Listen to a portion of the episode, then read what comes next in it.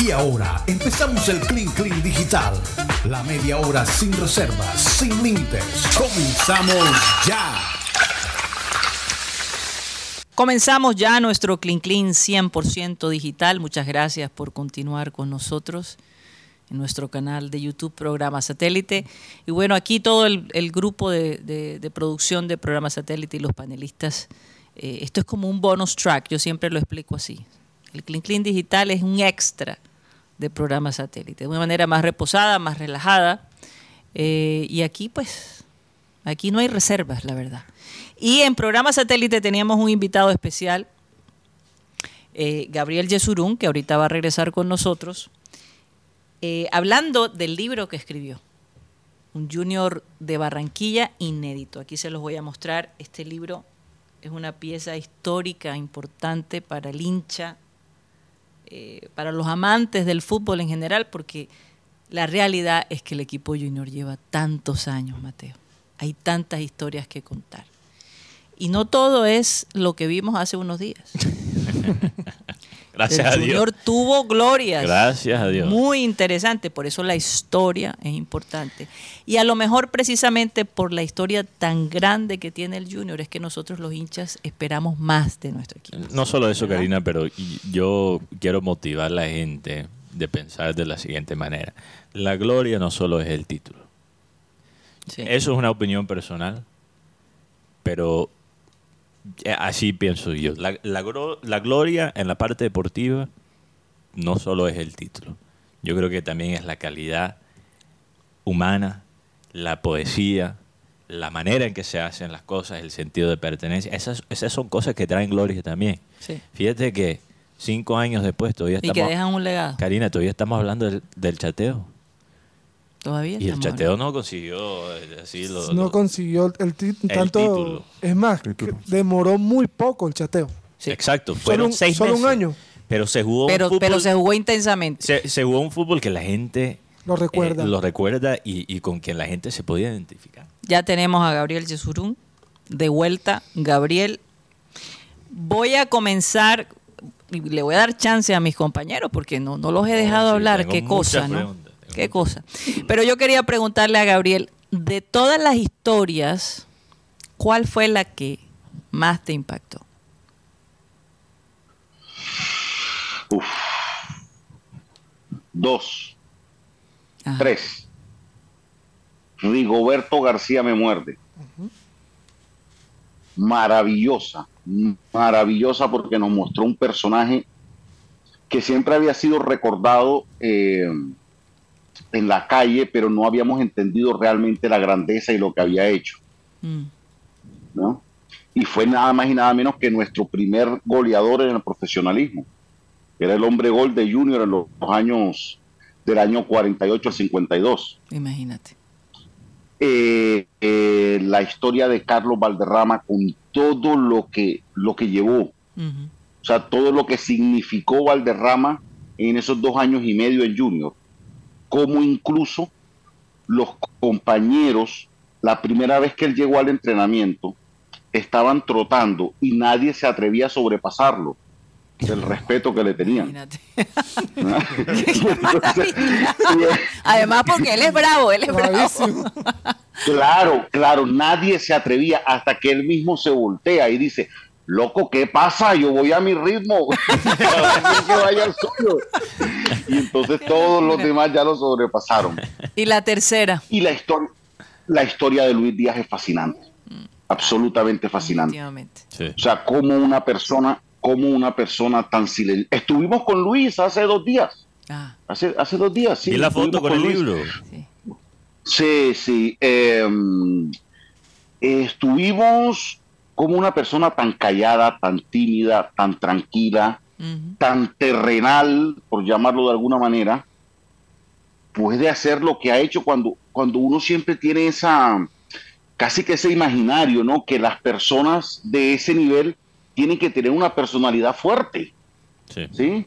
Eh, no, sé, no sé si agrandados, pero sí tienen que ser personas que, que cuando llegan digan, yo estoy aquí, y Lucho es el tipo más terrenal y más con los pies en la tierra que uno pueda conocer. Entonces, ¿cómo, cómo, es increíble cómo un muchacho tan callado, tan retraído, solito fue construyéndose su camino. Porque entre las cosas que estamos, que, logramos resolver en inédito, es que nada de lo que se dice de él es cierto. Mm. Ese tema que el pibe fue el que lo descubrió y lo llevó a Junior, eso no es cierto. Lucho se presentó entre una convocatoria de 4.723 muchachos. Así es. Él solo, sin padrino, sin amigos, sin conocer a nadie, nada. Se presentó, hizo su fila y quedó. Y, con, y además con el plus que tenía 16 años. Llegó cuatro o cinco años atrasado al resto de jugadores. Sí, 16 años tarde. Es tarde. Pero fíjate, yo, yo a la única explicación que, le, que yo le puedo dar. ah, se te fue un momento. llamada. Ok. Ok, vamos a tratar de reconectar. A la única explicación que yo le puedo dar de por qué esta persona callada, terrenal, como dice Gabriel, puede ser el monstruo que es en el campo, es que una cosa es él en el campo y otra cosa es él como en su vida personal. Hay personas que se transforman. Eh, tú puedes ser, por ejemplo, un locutor, por ejemplo, mi padre era una persona que tú la veías eh, con un ambiente y una cosa, pero en su vida privada prefería estar con su familia, poca gente alrededor. Eh, es decir, en su vida personal es una cosa y su trabajo es otra. Además, porque es un hombre muy seguro y muy consciente de su talento y de lo que hace. Pero, Karina, interesante, lo que está diciendo Gabriel, la conclusión que yo saco es que la historia de, Luis Díaz es aún más increíble de, lo que se ha contado hasta ahora. Exacto. O sea, le, queremos dar, le, queremos dar, el crédito al pibe o quien sea, pero realmente o sea, casi todo el crédito se lo merece Lucho y, su familia. Hasta cierto punto padre. El señor Jesús Manuel, el padre de Lucho. Eh, hasta cierto punto le hemos quitado algo de crédito a Lucho, que es algo eh, increíble. Sí, sí, totalmente, totalmente. Además que Mane, Mane y Gaby, papá y tío de Luis, entre otras cosas, los dos se consideran padres de Luis, que han estado al cuidado de él. Tenían un conjunto tenía un conjunto musical en Barrancas y con eso se rebuscaban. Y entonces, obviamente, ¿sabes cómo es el tema en la costa? Como man es bajito y de voz así aguda, entonces le decían que era el hermano de Miguel Morales. y, así lo ponía, pero no sé si me permiten, sí. Eh, me gustaría leerles un párrafo. Sí. Eh, para que conozcamos el, eh, un poquito más de lo que de lo, de lo que hablamos, ¿no? Sí, sí, sí. Adelante, adelante, eh, Gabriel. Vamos a hacerlo rapidito. En tiempos de polarización, Lucho es unidad. En tiempos de anarquía, Lucho es democracia. En tiempos en los que hemos olvidado el sentir soberano, Lucho nos hace exhalar orgullo. Y es que en tiempos en que los colombianos hemos llegado a perder nuestra tradicional camaradería y las fraternas conversaciones, de las familias, los amigos, los compadres se transformaron en reclamos o elogios por determinado pensamiento político, las dotes futbolísticas de Lucho son lo único en lo que todos parecemos estar de acuerdo. Nada de catetos, profilaxis, longitudes de onda ni términos raros que algunos inventaron para darle un matiz de ciencia a un deporte inmortal. Con Luis se conjugan al mismo tiempo los cuatro pilares del fútbol. Defender, recuperar, gestar y atacar. Punto sin frío, sin calor, sin el técnico me tiene rabia o me discriminan por ser latino. Las llamas ardiendo son lo suyo, al mismo tiempo que el más transparente y grisáceo témpano de hielo. En su endemoniada, poderosa e infame para los rivales carrera hacia el gol, Luis Díaz nos deja saber al resto de los mortales que todo en la vida es posible. Lo llamamos. Sí, lo hemos llamado Luis Díaz el hombre, el héroe este escrito que, me costó muchísimo trabajo y lo tuve que desarmar durante varios meses, porque nada me convencía, nada me convencía y cada vez el muchacho iba subiendo e iba haciendo algo más espectacular en su carrera. Entonces el escrito tenía, que estar más o menos a la par. Es que la historia de Luis Díaz no fue tan rápido. está comenzando. Gaby, fue tan rápido. O sea, hace unos años atrás apenas yo lo estaba viendo aquí en Barranquilla jugar para el Junior. Y ahora, eh, fíjate Gaby, yo te cuento, yo soy hincha de Liverpool casi toda mi vida. O sea, para mí Lucho Es más, convertimos a Abel González en, hincha, de no te lo imaginas. Yo no me imagino él qué diría viendo a Luis no, Díaz no, no, en eh, yo te puedo decir, o sea, eh, eh, para mí... Ya estaríamos allá en Liverpool. Él me estaría diciendo, Mateo, se te cumplió el sueño. Eso es lo que él estaría diciendo, porque yo soñaba siempre con ver un jugador colombiano y costeño en, en Teo, mi equipo. Teo en algún momento sonó. Sonó para Liverpool. Entonces, Teo sonó. Para mí, Lucho... Teo le hizo un gol a Liverpool incluso. Eh, sí, le hizo un gol en Anfield, si no estoy mal, con un equipo, eh, eh equipo con turco. El, con el, Transport. Entonces, después de ese gol... Eh, después de ese gol él sonaba para el Liverpool. Entonces Abel y yo soñábamos con ver primero a Teo en el Liverpool. Y después, o sea, Lucho, y, lo, lo, más curioso de la idea de Lucho al Liverpool es que lo que está diciendo eh, Gaby en su escrito, lo que se dice eh, con cualquier persona que, lo ha conocido, cuando escuchamos de la persona que es Lucho, yo creo que hay cosas muy consistentes. Y es interesante porque Liverpool se interesa en Lucho no solo por su estilo, de, jugar, pero también por esa persona que es. O sea, fíjate, él no solo llega a Liverpool por jugar de, eh, o sea, por, de, una forma, con un estilo muy particular, que, es uno de los factores principales para su llegada a Liverpool. Pero tan importante para Liverpool es eso mismo lo que dice Gaby en su escrito, la persona que es la serenidad que tiene, esa habilidad de unir las personas. Y lo está haciendo. Y, y, ha ayudado mucho a, Núñez. Sí, en un momento difícil para el equipo. Yo creo que cuando Lucho regrese al equipo, tú vas a ver cómo va a cambiar las cosas. Los cuatro pilares del, fútbol, pero también hace poco Núñez en su presentación le preguntaron que cómo le fue, porque él cantó una canción de Macano. Un grupo, es un grupo, es un cantante, no recuerdo bien pero dijo, si Lucho Díaz no fuese jugador, sería un tremendo cantante. Bueno, y porque su familia... Ya sabemos por, y ya sabemos por qué. ese, apellido, por qué. ese apellido Díaz. Oye, pero mi pregunta para Gaby es que... Juan Carlos Rocha está callado. Y, Rocha es el que mejor lo conoce, entonces yo quiero, quiero saber cuáles son las preguntas de, de Rocha. No, lo que pasa es que yo, Gaby... No, no, yo, Hablan todos los días. No lo conozco. lo, conoces demasiado. yo, yo, fui corresponsal, yo incluso fui corresponsal en el Mundial de Sudáfrica en el programa de Rocha. Sí, sí. Qué bien que la pasamos. Eh, entrevisté yo una vez una, una prostituta brasileña. bueno, eh, ese video no lo tiene. después el video, por favor. Después es audio. Rocha, tú, tú, tú recuerdas lo que te dijo el señor Ventura Díaz aquella. ya me lo puedo imaginar. Me imagino que lo llevaron a la oficina de una. Eso fue un rollo interesante, pero bueno. Ah. Qué locura. ¿Cuál es tu pregunta? No, lo, que, pasa es que con ah. Gabriel nosotros tenemos mucha, eh, hemos compartido bastante. Eh, y yo quisiera que, que, que, le hablara a la gente con respecto a la historia del pibe cuando vino el Junior. Porque, porque la verdad, muy poca gente, por no decir que, que, nadie, poca gente conoce la verdad detrás de cómo llegó el pibe de la negociación del pibe al junior. Al junior para que para que le cuente comparta esa historia. Me, me, estás metiendo en un rollo rocha. Pero lo escribiste no Gabriel no está aquí en el no no está escrito eh, no. o sea, a ver, a ver, a ver, a ver. Está escrito desde el 4 de enero de 1993. Ajá. Pero lo que pasó, lo que pasaron los meses antes fue realmente fuerte.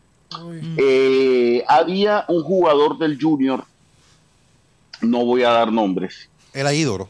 Que habían ídolo grande, grande, que se habían dado cuenta en el club un par de años antes que el hombre no estaba hacia, yendo hacia el mismo lugar de los compañeros, ¿no?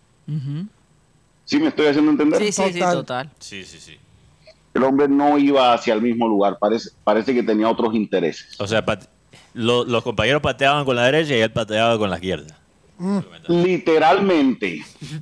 Entonces, eh, hasta que en algún momento lo confrontaron, lo confrontaron, lo confrontó Julio Comesaña y fue expulsado del equipo. en plenos cuadrangulares finales. Ya la gente que sabe ya puede más o menos saber. Sí, claro. Sí, ya. me estoy refiriendo. Entonces, pero el hombre tenía contrato. ¿ya? Y el América de Cali lo quería. Sí o sí. Y tenía contrato y no podían salir de él. Y Don Fuad dijo, pues no les voy a dar el gusto y no se los voy a vender. Y el hombre intentó hacer huelga y no lo dejaron ir. Bueno, y entonces, ¿qué hacemos? Junior juega el cuadrangular del 92. Un año después de eso le va realmente mal. Y Julio Comesaña pide una reunión con Don Fuachar y con Antonio en un restaurante. Julio, que no es tonto, ha llamado a Edgar Perea y le ha dicho, y le ha dicho, eh, vamos, voy a estar con Fuat y con Antonio en un restaurante. Llega como si tú estuvieras pasando por ahí en ese momento. ¿ah? Y necesito que me apoyes porque quiero eh, quiero pedirle unos jugadores a, a, Fuad que sé que te van que sé que te van a gustar. Ok, perfecto. Bueno, listo. Bueno, se sentaron. Edgar iba pasando por por ahí y vio la reunión y yo me siento, caballero, díganme. Bueno, mira que estas son las contrataciones para el próximo año yo quiero que me traigas a Flaminio Rivas de Millonarios, a Alexis Mendoza del América, quiero que me traigas al Nietzsche Guerrero que está en Málaga y quiero que me traigas al pibe Valderrama. Dicen que a Fuad casi le da un infarto. Se. Y comienza Perea, tú me traes al maestro, yo te lleno el estadio, que taque, taque, taque, taque, taque, taque, Ok, bueno, listo. Entonces, bueno, listo. Ok, ya, yo los traigo. Perfecto, va que va. Yo los traigo. Cuando llaman a Medellín para pedir al pibe, dicen, ok, Medellín dicen, tenemos un problema. Yo te lo vendo, yo te lo vendería, vale tanto. Pero el América de Cali lo quiere. Y lo tenemos bastante adelantado. Entonces, ¿qué hacemos ahora? Ok. Bueno, lo que podemos hacer es, vamos a hablar con el América. Ese jugador que tanto se ha querido ir de aquí, y que tanto ha hablado con ellos y que dice que sería tan feliz allá, se lo mandamos y que, no, y que nos dejen tranquilo el pibe y se acaba ese trato. Ok, perfecto. Y así fue que se destapó la cañería y pudo llegar el pibe, que, por, que así comienza la crónica precisamente. Nosotros la llamamos el camino más largo de Santa Marta a Barranquilla. Ah, ok. Claro. Cali, Medellín. antes de llegar Exacto, 13 años pasaron en el profesionalismo. 13 años que Valderrama siempre anheló jugar en Junior. Él realmente era juniorista, aunque no quiere reconocerlo.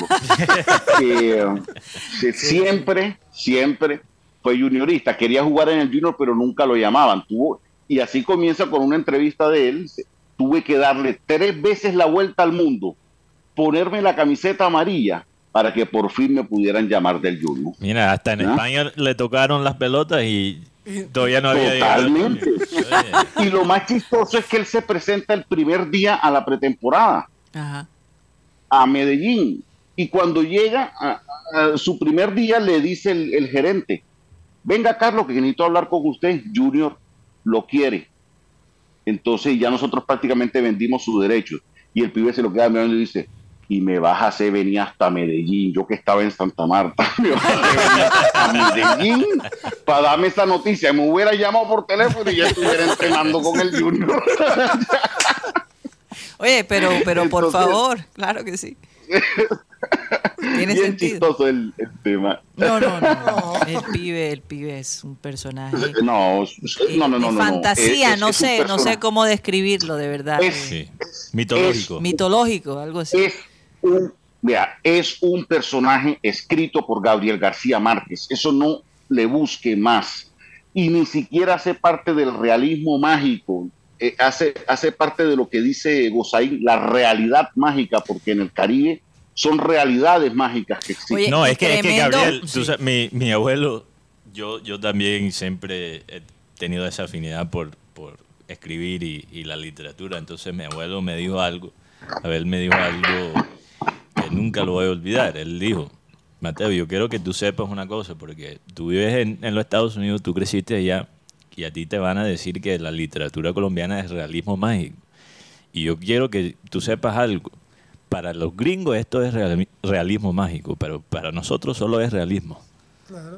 Y así lo dijiste frente a un profesor de literatura. Cuando después entré a la universidad, que yo me encontré con una profesora que ella es fanática, era fanática de Gabo, o sea, gringa, gringa, gringa, más gringa no pudo ser, pero fanática de Gabo. Ella casi se, se cae de la silla cuando escuchó eso. Porque, es así. Le cambié la vida con esa Nosotros lo vivimos cada día, ¿verdad, Gabriel? Aquí en la ciudad de Barranquilla. Es que las cosas, las cosas que uno ve en el Caribe, como dijo, como dijo el, poeta cubano Carpenter, eh, simplemente somos una mezcla de gentes. Exacto. Mezcla de gentes, o sea, somos de todo tipo. Nosotros tenemos ascendencia europea, africana, eh, de Sudamérica, de, Asia. somos una mezcla tan grande que hace que ocurran cosas increíbles. No, y Gabriel. A mí me da mucha risa. Ajá. No, no, lo que te iba a decir, siguiendo ese pensamiento que, que acabas de plantear, es que yo creo que somos una mezcla de personas, pero también unas mezclas de traumas. Entonces yo creo que las culturas que están cargadas con esas traumas también manejan el otro extremo, la magia, la euforia. O sea, no, y, cómo sobrevivir. exacto, donde hay trauma, donde hay tragedia, también hay el otro extremo. Somos resilientes de alguna manera. Alguna vez, eso, eso que dices Karina es tan, tan, tan cierto que alguna vez en el Mundial de Sudáfrica yo hice buena amistad con Julio Comisaña él estaba de, comentarista de alguna cadena, no recuerdo cuál era, y yo estaba de corresponsal y bueno, de RCN, y bueno, salíamos bastante en esas épocas. Y yo le pregunté eso y le dije, ¿por qué siempre vuelves a Barranquilla? Hace lo que. La pregunta del billón. Sí, ¿por qué? Y me dijo, ¿sabes algo? En Barranquilla hay mil problemas. Los arroyos, la inseguridad, no hay trabajo, el calor, el tráfico, pero la gente siempre está feliz. Entonces, eso hace que a uno lo llene de buena vibra eso. Totalmente. Que, ¿verdad? no encuentras en ninguna parte.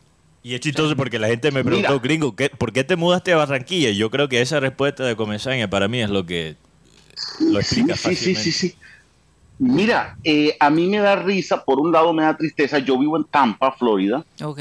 Sabes que hace dos meses estábamos con el tema del huracán. Sí, claro. Por supuesto. Yo, me muero de la risa porque sí, obvio que hay que tener sus precauciones y tal, obvio, pero no es el fin del mundo como todos los años nos lo quieren pintar. O sea, yo veía el Twitter de, Jorge Ramos, estamos en Tampa para el peor huracán de la historia, lo peor está por venir. Y cuando yo veo la inundación, y cuando yo veo la inundación, que Naples se inundó, sí, de acuerdo, una inundación es lo mismo que pasó ayer en Rebolo. Ustedes no vieron la... la, Dios. O sea, ¿quieres mandar a Jorge Ramos a Rebolo? Sí, sí. Debe ir a Rebolo. Es lo mismo que ocurre en nuestra tierra todos los días. Así es. Así es. Es, a lo que voy. Y acá le ponen, o sea, tenemos el morbo, ese, ese, misterio, esa tragedia. Ese, misterio. Entonces, entonces, por ejemplo, y, y, hasta nosotros mismos, ¿no? Cuando yo, yo trabajaba en la cadena ESPN acá, y tenía un amigo de Barranquilla, éramos los únicos barranquilleros que estábamos ahí. Qué maravilla. Y entonces se llegaba el huracán, no, sabes, que todos los años tienen un nombre diferente. Y el tipo tiene como 20 años de estar viviendo aquí. Y le digo yo, vean, ah, Gabriel, estoy nervioso, estoy que no duermo por el huracán. Yo, calma, calma. ¿Y por qué o qué? O sea, ¿cuál es el rollo? No, es que imagínate que el huracán pasado se me fue dos días la luz. Imagínate. Ok, ¿y cuál es el problema? No, no, imagínate, dos días sin luz, eso es... Oye, Alex, ¿tú en qué barrio vivías en Barranquilla? no, en el hipódromo. En el hipódromo. ay, ay, ay, ay, Con todo respeto a la gente del hipódromo, que lo quiero mucho, pero ahí se va la luz. No, por ahí están buscando a Guti. Por ahí están buscando Hay un grupo de macheteros en el, hipódromo que están buscando todavía a Guti un año después. Por decir un potrero. Eh, entonces, cuidado con lo que dice Gabriel. Porque... No, no, no, no. lo que me estoy refiriendo es que aquí lo que, lo que aquí es, es noticia y etcétera, y etcétera, para nosotros hace parte de nuestra cotidianidad. Así es. ¿No? Totalmente. Mira, aquí estaban, me pasaron el meme que están vendiendo aquí los, y son carísimos, los Eco Bowls. Eco, Bowls. Eco Boats, o sea que si se inunda para que tú andes por por la lanchita, ¿no? Y no, para que tú, no, no, no, no, no, no, para que tú comas, de bowl de, de comida. ah, bowl, yo te entendí bowl. sí. Ah, ok, bowl. Ok. Ecoballs, ¿sabes qué, ¿sabes qué son? Sí, o sea que son... son eh, Totuma. Son, ah, bueno, son totumas, eso es lo que voy, uh, voy, a ir al, negocio, al, voy a ir al totumazo y le voy a proponer ese negocio. Y no lo quieren vender como No sé cuánto puede costar el totumazo hoy día, 5 mil pesos, no sé, 10 mil. Y acá lo venden como la cosa supremamente exótica de la ascendencia indígena, de no sé qué. Y, ay, eso. Sí, pero si te estás comiendo un, una totuma que era ahí. Yo no sé si todavía está eso. Sí, los claro. sábados. Sí, la- sí. Los sábados nosotros íbamos al totumazo en el barrio abajo. Claro, Claro, todavía existe. Ahí. Y ahí más todavía. Sigue. No, ahora hay totumazos por todas partes. Eh, buenísimo. No, y buenísimo. Pero Buenísimo. volvemos a lo mismo, realidad mágica, ¿no? Tan bueno que dicen, ¿tú sabes lo que dicen. Gabriel? Que Ajá. ponen, eh, ¿cuál es lo que me, me lo contó mi abuela el otro día? Eh, se me está olvidando las palabras en español. Skull, eh, cara, Carabela. carabela, que supuestamente y que ponen Carabela. carabelas en, en las ollas del, del, del Alzón Coach y por eso sabe así. Mira, Se dice, se, se dice, dice. eso no es verdad. Oye, dice, eso dudo que sea verdad, pero esas No, no, no, cosas eso que no se sería David González. ¿Qué pasó ahí? Eso lo hacía Cadillo. Ah, El hueso, el hueso. Ah, eso lo decía Cadillo, porque yo también le pregunté al... a- a- pero sería Cadillo con chuzo del chocuano, ¿no? Eh, cuando, cuando Cadillo vendía guarapo en el centro. No, no. bueno, yo- mira, yo, yo ni siquiera realmente le he preguntado algo a Gabriel y tengo esta pregunta Ajá, para... para Yo, yo, sí, yo quería saber. Bueno, yo también te quiero preguntar por qué en tu Instagram dice que eres mala persona, pero eso lo, quizás lo podemos dejar. No, por- porque lo soy. Bueno, ahí, digas ahí- eso. ahí quedó, ahí quedó. Pero, eh, Gaby, yo te quería preguntar, obviamente sabemos quiénes son los dueños del Junior eh, como empresa. ¿no? como organización, pero pienso yo que nadie es dueño de Junior como memoria colectiva, como institución social. Entonces yo quería preguntarte para ti, no Junior como empresa o, o como organización, para ti Junior como esa memoria colectiva, como esa institución social, ¿qué significa para ti? Para mí, hacer parte es algo totalmente inherente en el caso de mi vida. Yo soy una persona que gracias a Dios he conocido muchos países, he trabajado en muchos lugares y no guardo ni un solo recuerdo de nada. Mm. No sé por qué. No sé por qué, no es que lo haga a propósito. Pero el otro día mi hermano me hizo llorar, mi hermano mayor, porque él sí guarda las cosas. Y encontró una carta mía al niño Dios cuando yo tenía seis años, Ah, año 1986. Calculen cuánto. Bueno, ya él dijo Y cuántos yo- años tiene, 42. 36, 36, 30 y 36, o sea, fue hace 36 años Ajá. esa carta, o 42. Y la carta decía, lo único que decía la carta era, niño Dios, tráeme el uniforme del Junior. Ah, ¿Ya? era lo único que decía. Y recordemos que en esa época Junior no era el equipo más ganador, ¿no? De hecho, no ganaban nada en, esa, en, eso- en esos años. Eh, para mí significa algo no solo deportivo, sino cultural. Somos junioristas, así el 90% de las veces cojamos rabia, a pesar que no vayamos al estadio, a pesar que madriemos, a pesar de lo que sea, yo no permito que nadie me hable mal del Junior. Absolutamente nadie. Y sabemos que hay muchas nadie que no sea de Barranquilla, porque seguro escucha. Exactamente. ¿Verdad? Tienen Sí. que ser de aquí para que tú aceptes la crítica. Totalmente de acuerdo. Y uno siente un orgullo tan grande. Mm. Les vuelvo a mencionar, cuando yo ingresé a, en mi entrevista de trabajo a ESPN, bueno, yo hice mi entrevista, todo perfecto. Y al final me dice el que después fue mi jefe, me pregunta en inglés, ¿y qué equipo te gusta? Eh, únicamente, el único que me puede gustar, Junior de Barranquilla. Y el hombre me ha dicho en un inglés, en un spanglish, en, ah, tu papá. Son cosas que son Ah, cosas que a uno lo marcan demasiado. ¿no? Oiga, y, y sabes una cosa, en la, am, tenemos un escrito en el libro hecho por Don Poncho Rentería, donde él cuenta de su puño y letra cómo fue la pelea con Don Edgar Perea que derivó en, en el sobrenombre de Junior tu papá.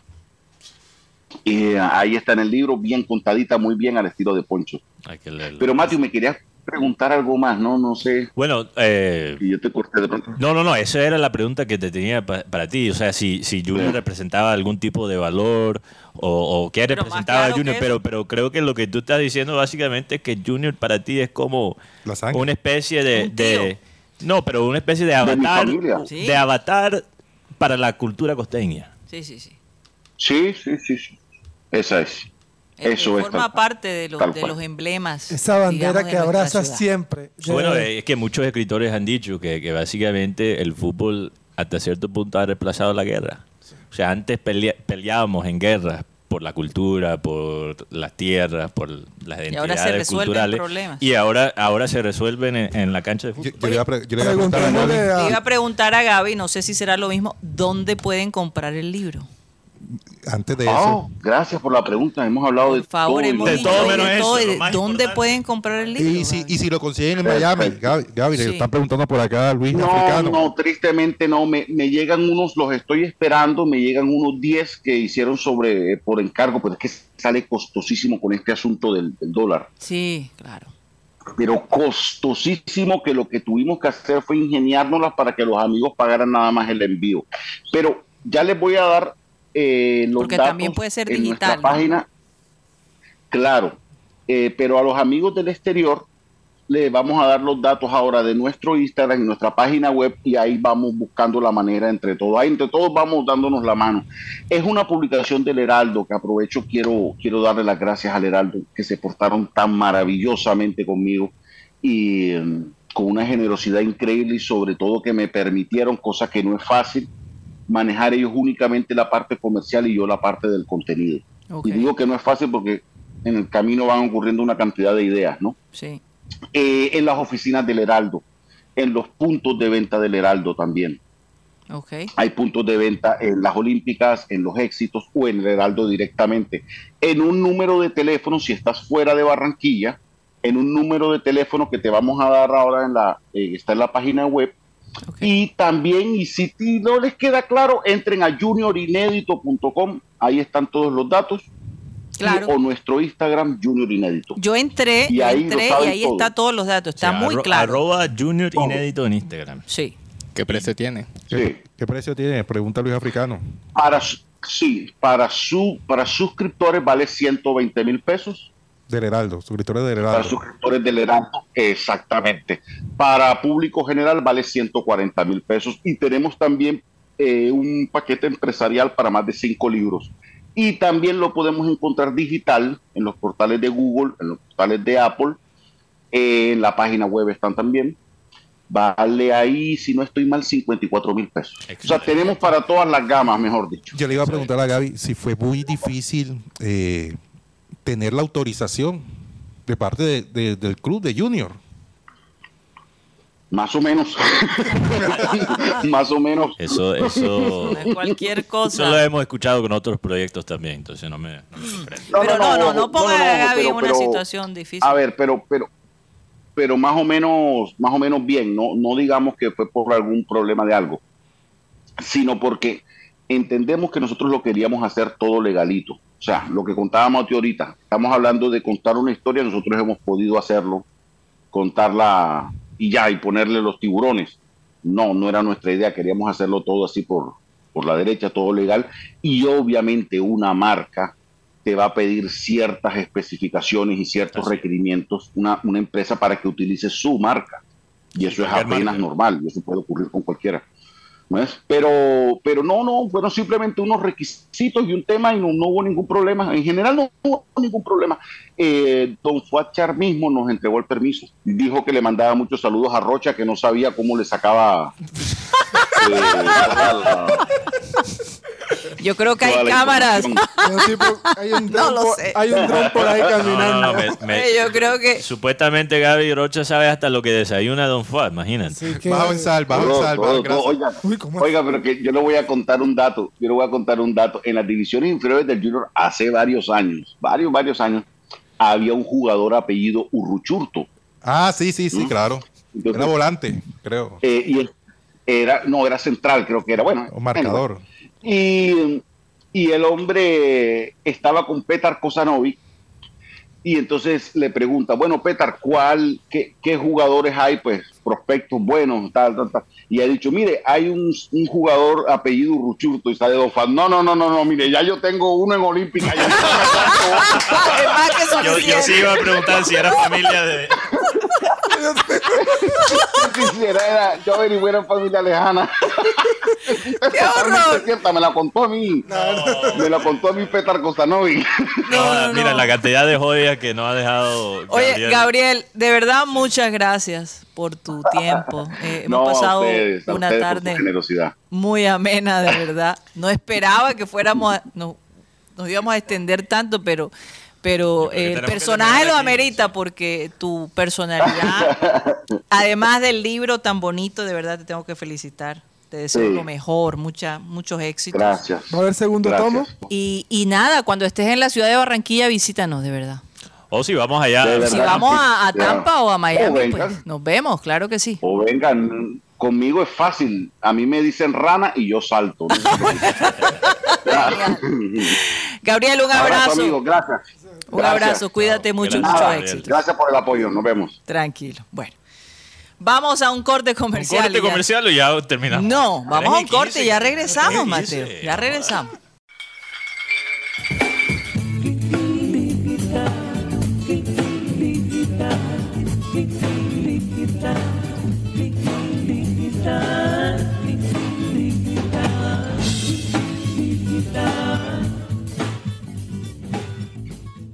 Esto es el Clean Clean Digital. Oye, una charla con Gabriel Yesur.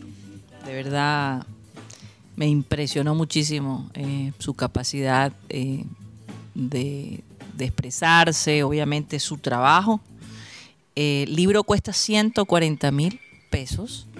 Lo pueden conseguir, váyanse a arroba Junior Inédito en Instagram. en Instagram y ahí van a conseguir toda la información. Eh, hay que apoyar cosas así, definitivamente. Y por eso le dimos la trascendencia y, fue fácil porque es supremamente agradable. Hay, hay, hay, tanto que hablar con Gabriel que... Sale, sale, este documento, sale este documento ahora faltando dos años para el centenario de Junior. Sí. Tremendo documento, igual que el álbum, el álbum de, Junior. De lujo, de lujo, de verdad que sí.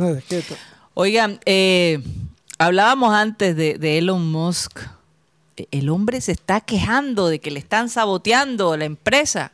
Mm. Y, despide a media compañía. Karina, es como la historia que conté el, otro día del, policía que, que en el día investigaba los robos de un ladrón y por noche él mismo era el ladrón que robaba. Eso es lo mismo que está pasando con Elon Musk.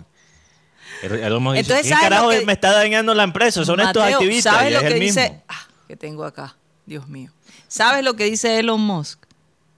Que están tratando de destruir la libertad de expresión en los Estados Unidos. Una libertad de expresión que, por cierto, cuesta 8 dólares al mes. 8 con 99 centavos.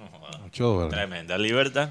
Ay, ay, ay. Qué cosa. Estás libre de pagarme 8 dólares al mes, lo que dice. En todo caso, eh, cada loco con su tema. Yo veo mal a Twitter. E-, Elon Musk es otro ejemplo perfecto de lo que yo digo. ser, ser rico no te hace inteligente. Así es. Eh, en, las redes sociales, en, la semana hubo un partido de Champions. Lo curioso es que eh, un video previo al, al iniciar el encuentro, cuando están en el momento de los signos, están los niños y está el equipo Liverpool, que jugó en esta semana, está el señor Tiago, que ve a una de las de los niños que acompañan previo al, a la salida, que se está muriendo de frío y él tiene el gesto de, darle su chaqueta a una de las niñas para que no se muera de frío. En el Ese Tiago es una persona que... Ah, qué lindo. Y, los niñitos eh, sorprendidos con la con, el gesto. Con el gesto del jugador. Fuera de Lucho Díaz, Thiago es mi jugador favorito ahora mismo. No solo por el jugador que es, porque juega un fútbol que a mí me gusta. Es el, el para mí el, prototipo del, de lo que debe ser un mediocampista. Pero también como persona. Las cosas que él dice, la profundidad que él muestra como persona. Esa combinación, Guti, hoy en día donde el futbolista es eh, hasta cierto punto tiene que, tiene que ser, no es, no es culpa del futbolista como tal, pero tiene que ser a- algo medio genérico. Sí, claro. Es más, yo- Algo, algo repetido. Tiago para mí es un único. Un único dentro. Un O entorno es que único, tiene. es Es único dentro un entorno que tiene muchas personalidades repetidas. sobre todo que Tiago, yo no sé si es una desgracia o algo así, pero lo que le falta a Brasil lo tiene Tiago. Sí. Es que, es que, es Es que, si Tiago, Tiago Alcántara es de papá brasilero, nació, nació en Italia, Italia, juega para España. española, esto, esto es un encuentro. Pero tú ves a, a, a Tiago Alcántara y dices, y España no sabe cómo, cómo tenerlo. Y No, Brasil no llorando por un jugador así. No, él, él sería perfecto. Él para mí representa como ese, ese tipo de, de futbolista y persona que, que lo fue Sócrates. ¿Que lo fue quién? Sócrates. Sócrates, perdón. Sócrates. Lo estaba diciendo en inglés. Sócrates. Sócrates. So- porque en inglés es Sócrates. Eh, eh, oh, ¿Cómo es en español? Sócrates. Sócrates. Sócrates. Sócrates, perdón, Sócrates. Sócrates, lo dije mal. Sócrates. Sócrates. Eh, Eh, o sea, esa persona que fue bien particular en cómo jugaba, pero también era una persona con profundidad mental, Sí. con capacidad filosófica. Pero- Acércate al micrófono, Mateo, que se, se oye lejos. No, si me acerco más me pegan la nariz. ho- hoy, hoy como es viernes, hoy es, hoy es viernes. De verdad. Sí, hoy es un viernes Dios, así qué, de, qué semana tan intensa. Hoy es viernes de Bembé y, y previo a, a- a Puente aquí en Colombia. Viernes de Eh, ABC. a, a- a- a raíz de, de esta situación, eh, hay un video que se ha hecho viral hoy viernes. Es de una presentación del cantante Eder Dayan. Eder Dayan cogió el, el celular de una de, de- de las asistentes de, de su concierto Ajá. y vamos a ver co- como que la mujer estaba escapada. Pero Dios. él, él en, en medio de la presentación dice, compadre, no habla con él de Dayan. Y él le responde. Este, este es el video que, que está en eh, a, a través de las redes. Locura. Espérate, que la está llamando el marido, espérate.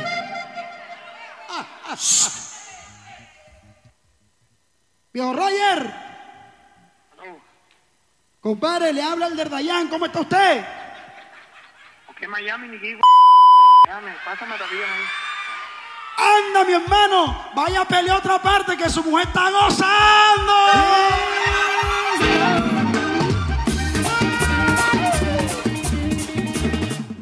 Dios. Oye, ¿qué- ¿Cómo hablar?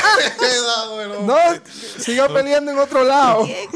¿Qué, co- qué Oye, yo cosa? no, yo me imagino- Oye, y lo mismo pasó, Mateo, la historia que me contaste de esta mujer que parece que se es- que escuchó un cuento todo extraño en un avión. Eso fue aquí en Colombia, ¿no? No, no, no, no, fue alguien en Twitter. Creo que alguien, Ah. una, una tuitera española que dijo básicamente, fulanito en, en, no recuerdo el número del vuelo, en tal vuelo.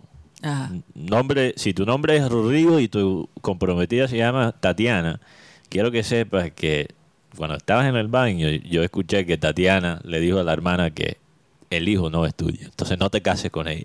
o sea, y ese, y ese tweet se, va- se- se viralizó en Twitter. Oigan, Me imagino que. Rodrigo y Tatiana lo vieron si se usan Twitter, no sé. Es Eso Ojalá es- que eso no, porque El típico post... Se acabó la relación. Hay, hay un típico tweet para la gente que, que sabe de Twitter, que es Twitter, haz lo tuyo.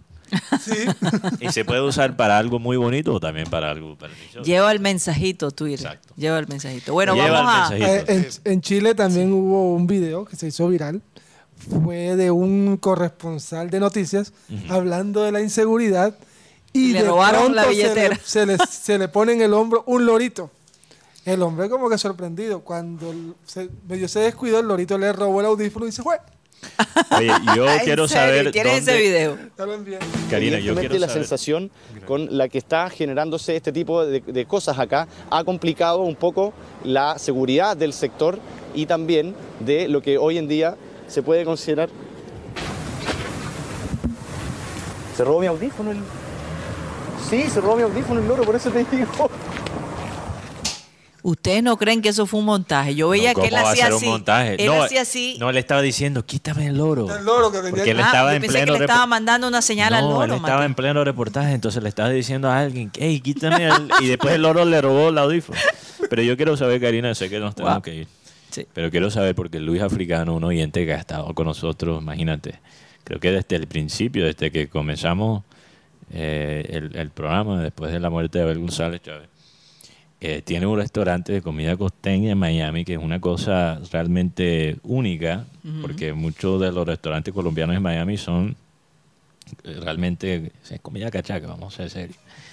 Entonces yo, yo quiero, necesito ir al restaurante Luis Africano la próxima vez que esté en Miami. Ah, Eso es, eso es Yo me pregunto si Abel, yo creo que Luis, Sí, creo que Abel González Abel estuvo allá. ahí. Claro que sí, yo recuerdo eso. Y aquí nos están diciendo que, y que tiene el- él tiene las mejores butifarras en el sur de la Florida. Entonces hay que ir ahí. Hay que avisar a la familia colombiana barranquillera que Sí, ahí. y imagínate, si la familia que está, la, la familia que tenemos allá en Miami se entera de eso. mm, Luis. Africano, a lo mejor no cuando estemos visita. en Miami podemos hacer el programa Desde desde su, su restaurante, claro que Claro. sí. Hay que hablar. Y, Claro, para, y sí. para finalizar, eh, con, el, con Eder Dayan también, es que, es que él lo puso, puso, colocó un post en, en su historia de Instagram. Eh, el hombre está preocupado por, por lo que sucedió y mire lo que colocó. Son tantas preguntas que no, he- que no me dejaron dormir. ¿Qué será de la vida de Roger? Roger es el... ¿Serí- ¿Será que se formó la disputa después? ¿La habré metido en problemas o la ayudé? ¿Será que la hacía durmiendo? ¿Por qué Roger habrá, habrá escuchado Miami? Oye, y, y detrás de su de su su de su avión privado, ¿qué? De ese avión, ¿no? Ah, está como en un Ah, avión. lo que pasa es que es, es el, es el, La es canción. la, la canción Modo Avión. Se llama modo avión. Modo avión. Ahora sí, ahora sí. Modo avión. Yo Ese pensé modo que avión estaba, ya se iba a montar uh. en su jet privado. y- Ese modo avión es útil, es útil. Ayuda, ¿verdad? Ayuda. Ayuda a que no lo molesten a No uno. que no me jode. Se nos acabó el tiempo, señores. Nos despedimos por, el, por esta semana. Estaremos la próxima semana. Disfruten de ese puente. Puente de ABC. Oye, un puente de muchas cosas, porque eh, hay tenis, sigue el tenis allí, en la ciudad de Barranquilla, ganar. Titanes esta noche. Y bueno, el fin de semana Rocha no tiró la, la, la, la- la alineación. No, para- que van a practicar ahora en la tarde. Ah, no la vamos a saber hasta No, no, se va de, in- de la, incógnito. la tira en su Twitter. Se va de incógnito. Sigan, sigan a Rocha en Twitter. Pobrecito, casi no tiene seguidores el hombre, ¿ah? Casi no tiene seguidores. Bueno, se nos acabó el tiempo. Muchas gracias por haber estado con nosotros en esto que se llama el Clean Clean Digital.